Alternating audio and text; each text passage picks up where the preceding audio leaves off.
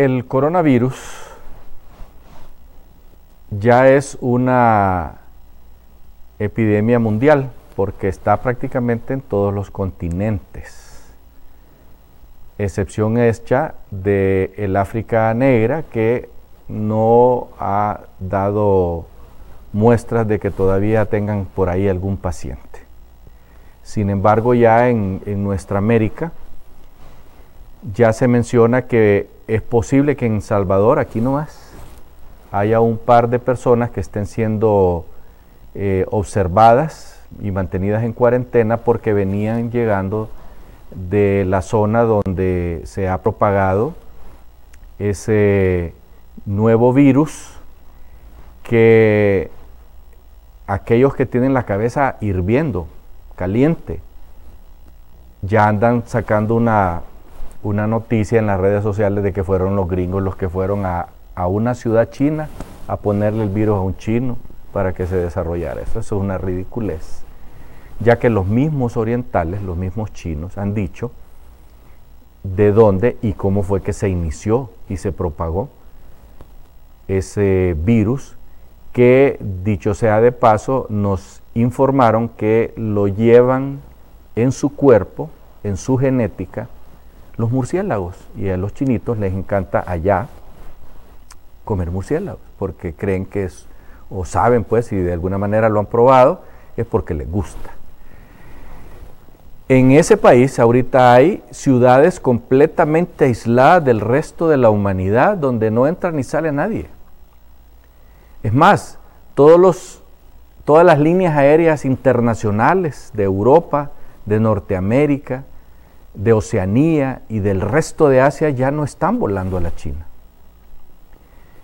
La situación ha llegado al extremo de que internacionalmente se informa de 800 y tantos muertos hasta anoche, hasta ayer, y que son aparentemente unos 20 mil los que están en observación. La experiencia nos ha enseñado que cuando este tipo de cosas suceden, y en un sistema como el de la China, donde el gobierno puede decir se cierra, esa ciudad no entra ni sale nadie, y simplemente se obedece porque es un gobierno comunista donde eh, las autoridades mandan y nadie discute. Cosa diferente en los países libres, como en Estados Unidos, que hay un par de, personas que ya tienen el, el virus pero que lo que han hecho es aislarlos a ellos y andan averiguando quiénes más tuvieron acceso a esas personas. Se supone y se presupone por parte de diferentes medios de comunicación en Europa y en Asia de que son miles los muertos y que son millones los que están siendo observados porque podrían estar afectados. Pero por supuesto la Organización Mundial de la Salud, la OMS, que es la encargada mundialmente de orientarnos al resto de la humanidad, ha dicho pues que las estadísticas son las que dicen los chinitos. Y que además ellos ya están trabajando en una vacuna y prometen tenerla lista para el mes de mayo. Y mientras tanto, ojalá que, que ese virus no se propague hasta acá, hasta nuestros países, y como dije al principio, en El Salvador pues ya hay dos personas que están observando y aquí en Honduras nada menos que un candidato presidencial que estuvo